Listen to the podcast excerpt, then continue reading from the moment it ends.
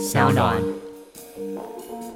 每一段关系都是一面镜子，反映出我们内心深处还没有解开的谜题。嗨，欢迎来到我的森林，我是很可爱又很可口的海苔熊。海苔熊心里话，在这里陪着你。各位听众朋友，大家好，我是海苔熊，欢迎回到海苔熊心里话。你有没有曾经在一段关系当中，感觉到又熟悉又陌生，又爱又恨的那种感觉呢？今天我们将带大家一起进入一个伙伴他写来的信件，我们可以看到他在这个信件的背后有很多的纠葛，但除了纠葛之外，很可能还有许多我们可能没有意识到的内在作用是如何在产生的。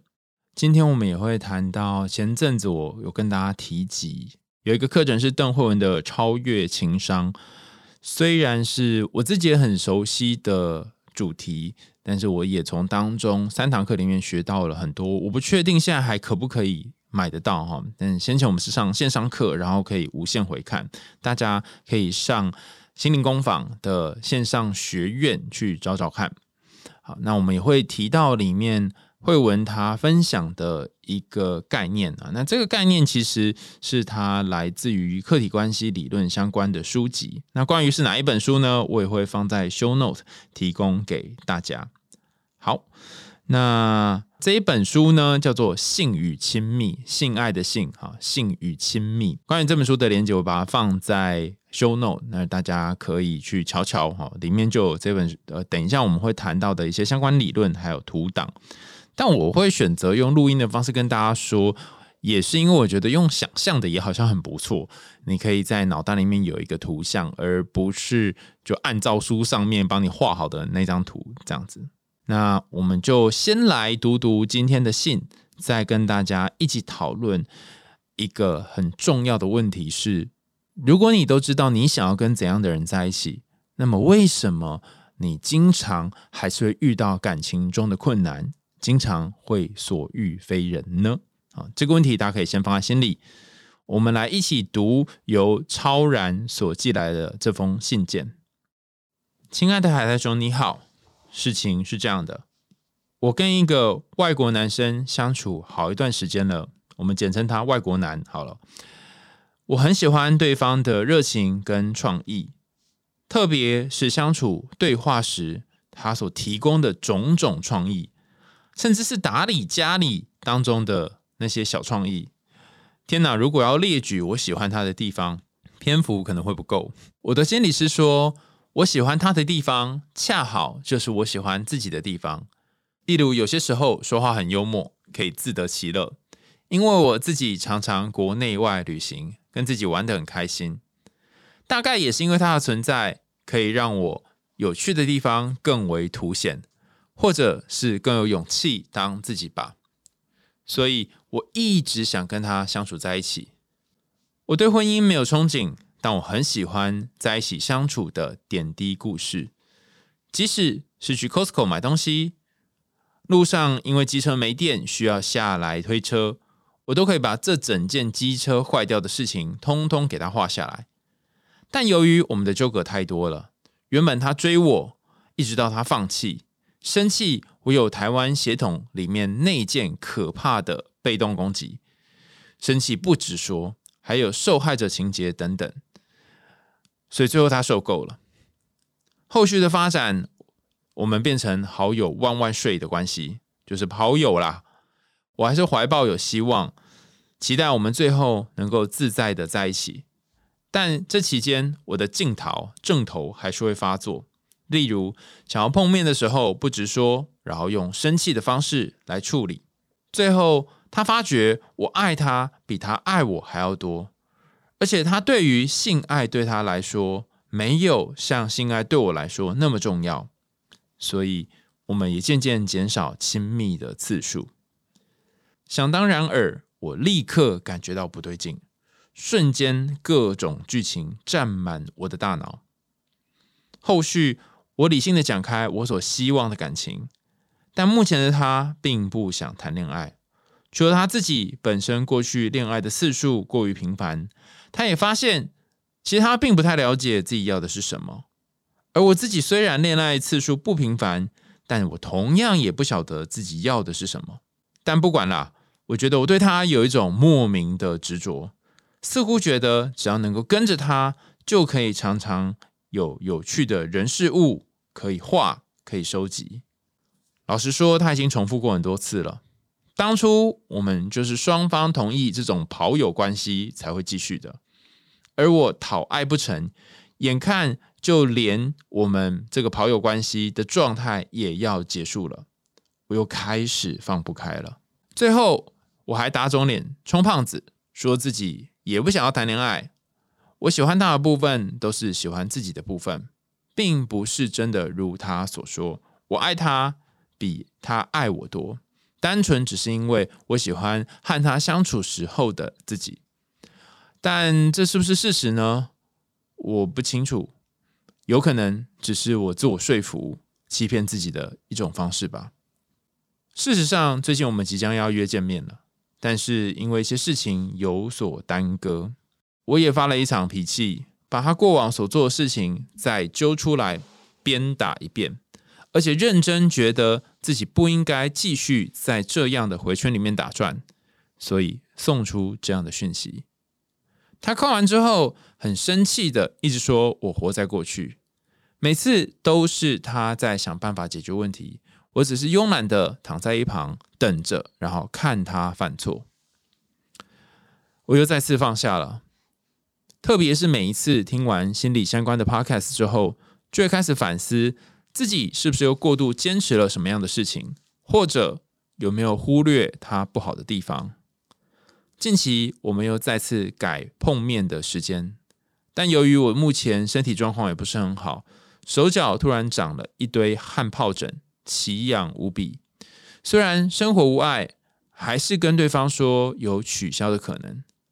实际上，自己的内心似乎有声音告诉自己，是不是该继续重复这个回圈呢？还是应该停止了？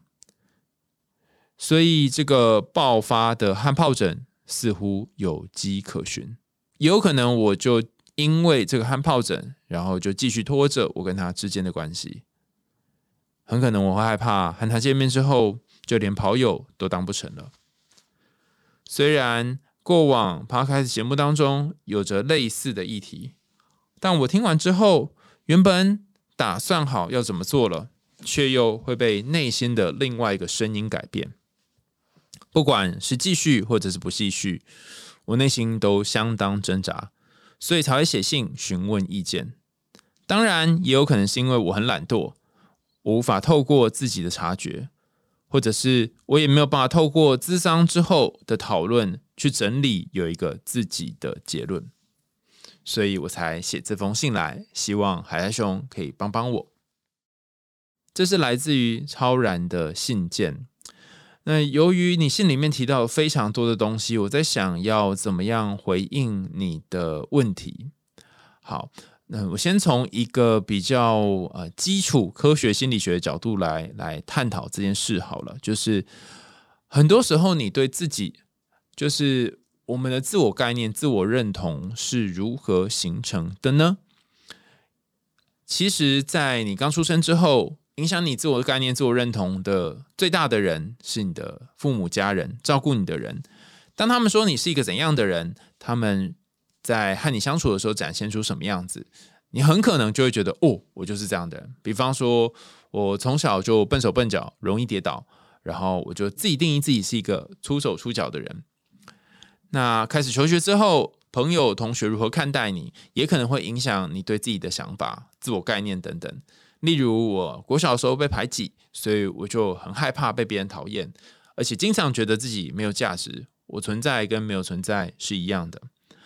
但人毕竟是会长大的嘛，随着时间，这些人事物过往的东西，它都会开始有一些调整。那你会不断的从外在和你相处的人，你所做的事情，不论是工作啊、你写的功课啊、表现等等，去验证你是不是真的是这样的人。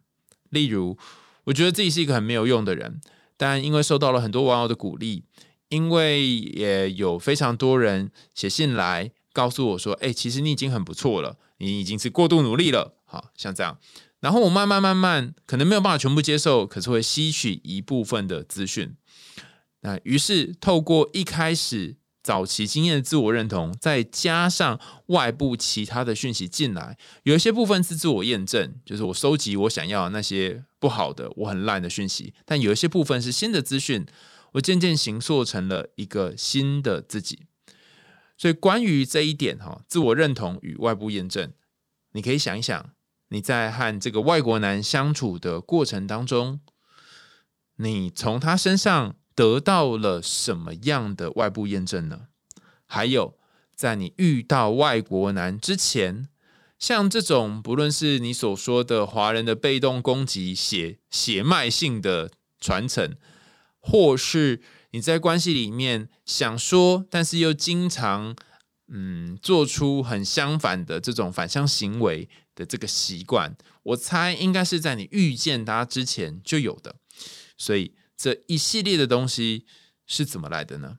好，当你思考了这两个问题，你如何形成自我认同，以及你如何从他的身上去汲取，甚至影响你对自己的自我认同，那或许呃，你想要问的答案就会稍微清楚一点点。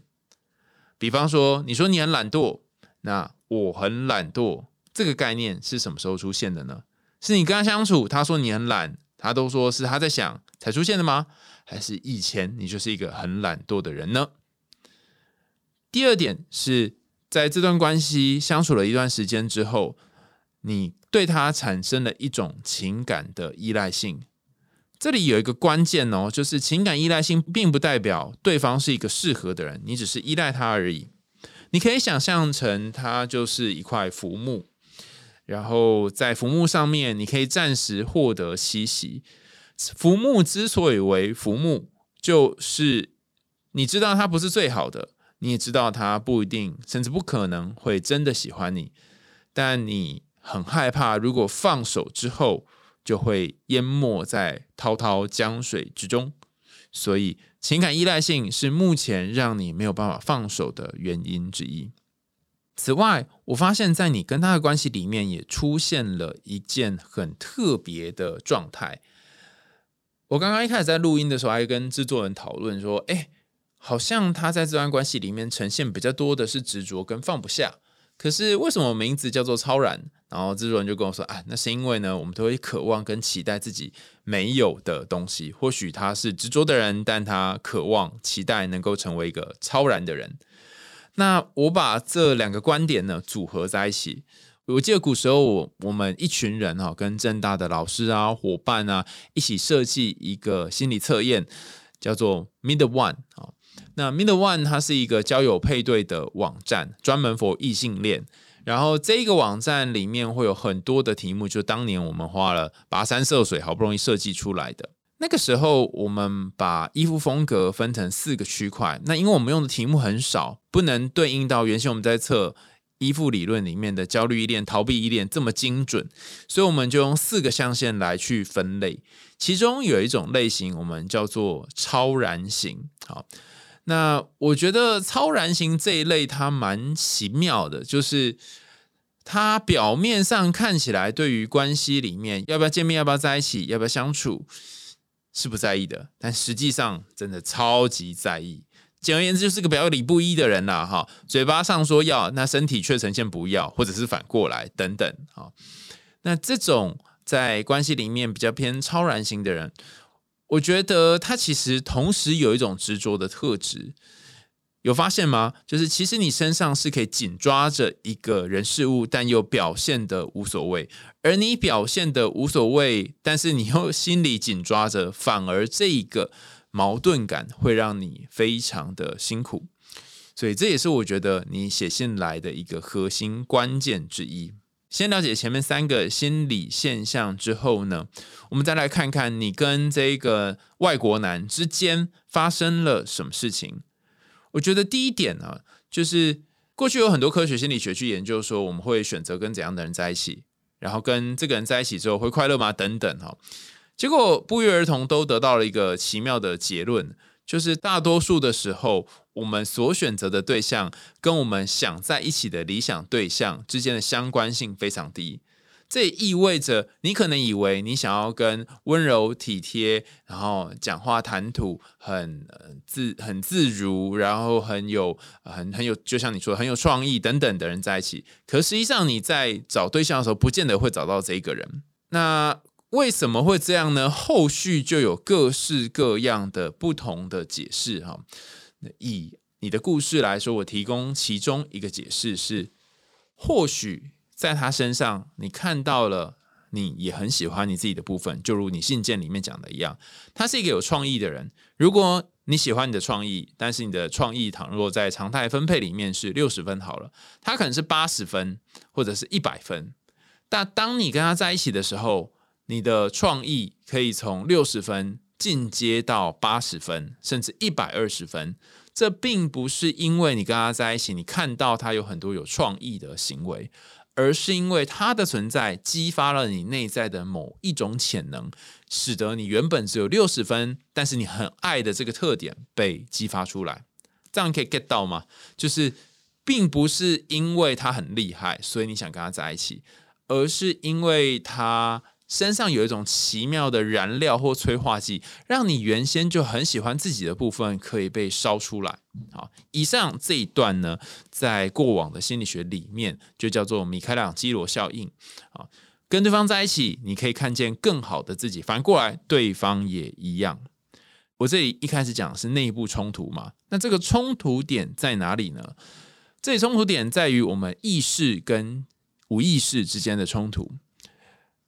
虽然它有这些很好棒棒的好处，但除此之外，我相信你的脑袋跟身体也是互相抗拒跟矛盾的。你理论上知道你爱他的程度比起他爱你的程度还要多，你理论上知道他很讨厌你那些种种血缘内建的被动攻击。虽然我不确定是不是真的血缘内建哈，但是以你的话来说，你知道这些东西。可是很奇怪哦，你就是还是会被吸引走哦。到底为什么会这样呢？哈，很多人都说爱情是不理性的，想要用科学来解释的话，真的是痴人说梦。那大概在十年前，我会说你在说啥啊？本来就是可以用科学解释，但十多年过去了，我也念了智商，我发现哎，有些时候还真的很难用科学来描述，因为科学测量的是意识层次，所以。关于那些无意识的层次的东西，我们可能要花一些时间，甚至不是用测量跟实验的来获得。所以我这里讲的内在冲突是，你的意识上似乎知道这个人不是那个适合的人，就像我们刚刚前面举的研究，我们最后选择的对象跟自己的理想对象都不一样。可是好奇妙哦，你的潜意识里面就是会被这个人吸引。那到底发生了什么事？就让我们继续看下去。最常被提到、已经被讲到烂的，就叫做移情和重复编剧。移情的意思是说，或许这个有创意的人，他某种程度上面长得像你的早期照顾者里面的男性，比方说爸爸、啊爷爷啊之类的，也有可能是你生命当中曾经遭逢过的一个很重要的男性的对象。还有一种可能，就是以前没有这个对象，但你一直很渴望有这个对象。好，你可能希望一个有创意的人来当你的照顾者，所以你从到尾都不是期望有一个有创意的伴侣，而是希望去弥补过往你在原生家庭里面的创伤，或者是在小时候没有被满足的需求。那这件事它为什么重要呢？因为它可以透过重复编剧来获得满足。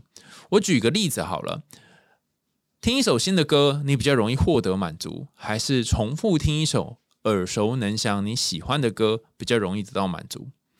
每个人的答案可能不一样哈。但我们来谈谈后面这种，因为重复听一首你耳熟能详而且喜欢的歌而得到满足的人。其实你所渴望的就是一种熟悉的爽感。重复编剧这四个字的意思是在你不断不断重复去播放那些破唱片、烂唱片，那些过往原生家庭的创伤，那些过去你所没被满足的需求的过程当中，你得到了一种痛痛的爽感。所以也可能，我不确定哈，你跟这个外国男之间的相处，他说你很懒惰，他说你都躺在那里不做事，他说你总是让他来想办法做决定，这件事是不是满足了你一种很奇妙的痛痛的爽感呢？以前有谁也会对你做类似的事呢？甚至是你最看不惯谁做这种事呢？还有一种可能是他对你这些种种包容，虽然他东念西念，但他还是愿意帮你想办法，他还是愿意跟你沟通，是不是满足了你心里面的一种？哼，我这么闹，我这么欢，好，或者我这么懒惰，你还是愿意找我吗？还是愿意跟我在一起吗？他是满足了一点什么呢？那如果是后面这一点的话，那你就要想想，当一段关系沦落到后，我用“沦落”这个词哈，原因就是我觉得，嗯，好像已经不是爱情的本质了。当一段关系沦落到你跟他之间是用这种“哼，你就是要来服侍我，哼，我就是懒惰，你就要给我想办法”的时候，这种权力的不对等，真的是你们彼此想要的吗？感觉有人在骂你嘛，哈！但是一个巴掌不会响，两个巴掌小叮当。他在这段关系当中必定也得到一些好处，然后你在这段关系中也得到一些好处，所以才会继续关系。而他最近可能有想要结束关系、解约，哈，或许是发现了。还有其他可以让他满足欲望的对象。那由于按照你的说法是，他性欲并没有那么高，所以并不一定是性欲，或许是别的部分的欲望。比方说，他想要找人聊天的欲望啊，他想要探索新世界的欲望等等。别人做的比你好，所以他跟你这一间电信公司解约，准备去找下一个电信公司。好，不论是我们刚刚谈到内部冲突、疫情现象，或者是所谓的重复编剧。其实背后都涉及了一件事，可能在你的内心深处还没有试着想要整合自己，那些过往你所匮乏的东西还没有组合起来。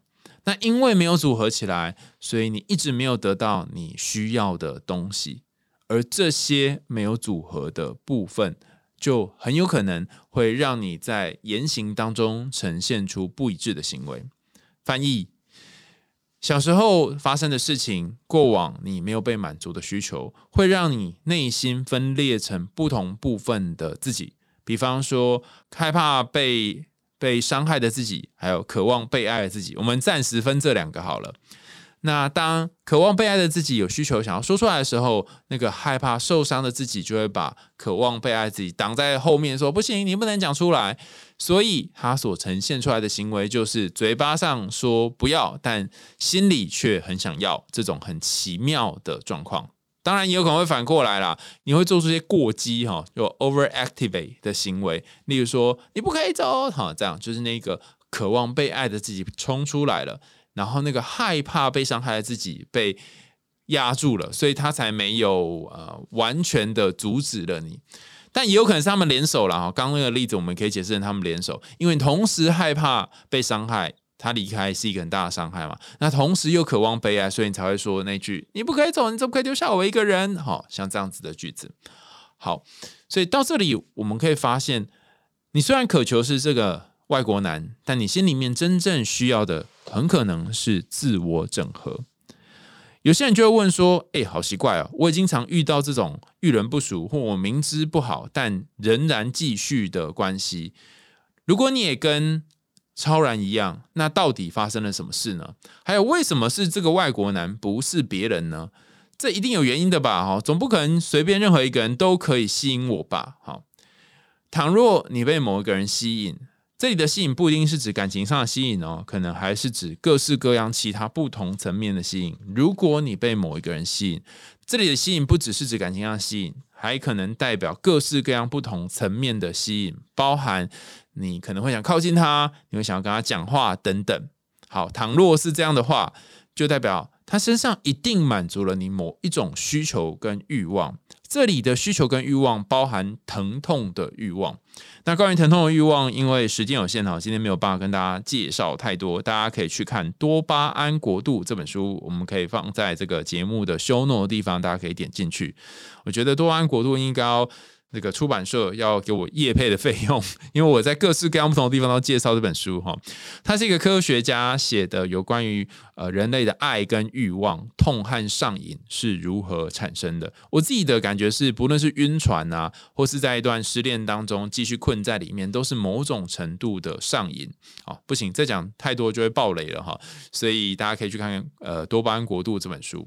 啊，结论就是，如果你被一个对象吸引，不论是在工作上，生活上，或者是爱情上被吸引，你靠近这个人，就代表他身上满足了你某一种欲望。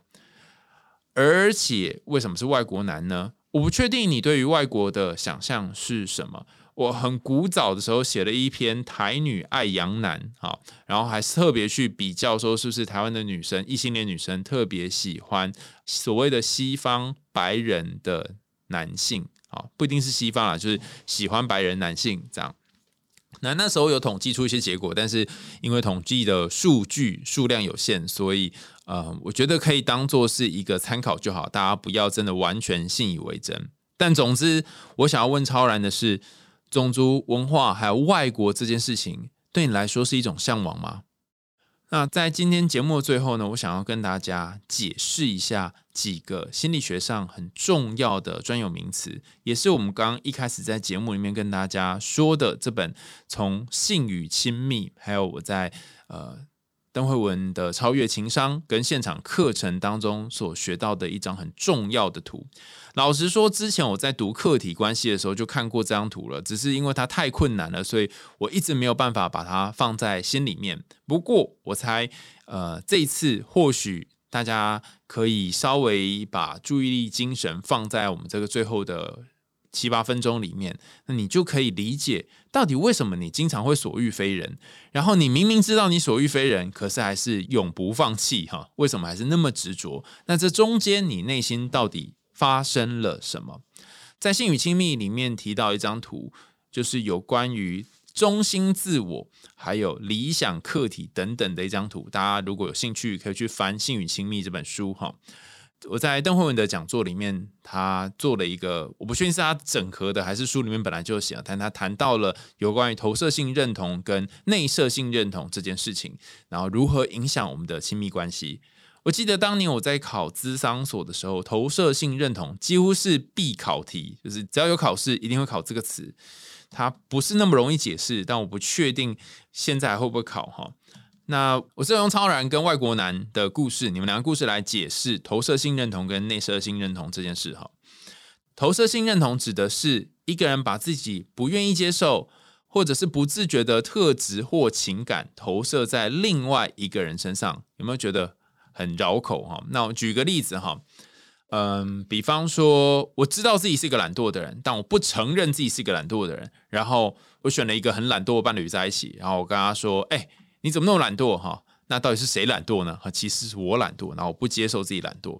那刚刚这个是我有知有觉的情况下嘛，也有可能是我不知不觉，我内心有一个懒惰的部分，有一个拖延的部分，但我极度讨厌，然后极度责骂那个在我对面的伴侣。那这个伴侣呢，他就是有可能有一点懒惰，但呃不一定真的有超级懒惰。可是我就不断的骂他，好像这样子就是一个投射性认同的典型例子。那这一个投射性认同射出去之后呢？因为对方以刚刚那个懒惰例子来说，他得要收下正认同才行嘛。所以刚刚只讲解了投射哈，还要认同，就是对方那个呃被你投射懒惰的人，他也要刚刚好收下这个认同才可以。就是他也要能够觉得，哎呀，我真是个懒惰的人呢。哦，经过海雄一讲之后，哦，我真的很懒惰哎。虽然我很不喜欢自己这样，但我是也是一个懒惰的人哈。很可能在过往的人生当中，他也被责骂过懒惰，他也被说过是个懒惰的人，所以他就收下了这个懒惰。两个人这样子一拍即合，你投射，他接收投射。你说他懒惰，但其实是自己懒惰。然后同时，他也收下了你讲的那句话啊，你是个懒惰的人。然后他也承认自己的懒惰，他就形成了一种投射性认同。在外国男跟超然的故事当中，你会发现，好像每一次都是外国男在解决问题。但有趣的是，我想问问看超然，你有想要解决问题吗？还是每一次你总是享受？我用“享受”这个词，我不确定有没有偏哈。你只是享受在一旁他做决定，然后犯错的样子呢？你喜欢当在关系当中承担压力跟责任的角色吗？或者你不喜欢做这件事情呢？而当对方他承担了这些压力跟责任的时候，你是不是恰巧就可以从当中抓到一些小把柄，然后这些小把柄得以让你可以对他做一些挑剔的部分呢？倘若刚刚讲通通都是对的哈，那你为什么要做这件事呢？这里面可能有更深的东西，是你或许觉得自己不值得一段好的关系，你或许觉得自己不够好，但因为很难承认自己不够好嘛，所以你只好把自己不够好投射到对方身上，去挑剔对方。表面上看起来他是是在指出他不符合你的条件，他不够好，但实际上是你不喜欢自己。还有一种可能是你说，好像他总是负责解决问题，但总是解决不了，你似乎在挑剔他。但另外一种可能会不会是，你打从心里可能没有真的很想要这段关系，你也有所犹豫。只是你不想要当坏人而已。刚刚这整段解释也可以反过来哈，变成是他在你身上的种种投射。好，那刚刚讲的投射性认同，也讲到了内射性认同。内射性认同就是后段了哈，就是当对方投射到你身上的时候，你就把那些东西内化到你身上。而且他不是随随便谁都可以内射哈，通常要内射你人，呃，希望不要被 ban 掉哈。但是我这里讲的内射不是那个内射，通常能够内射你的人，是你跟他之间有建立非常深刻的情感相处和信任的人，他才能射得到你，而且你会收进去。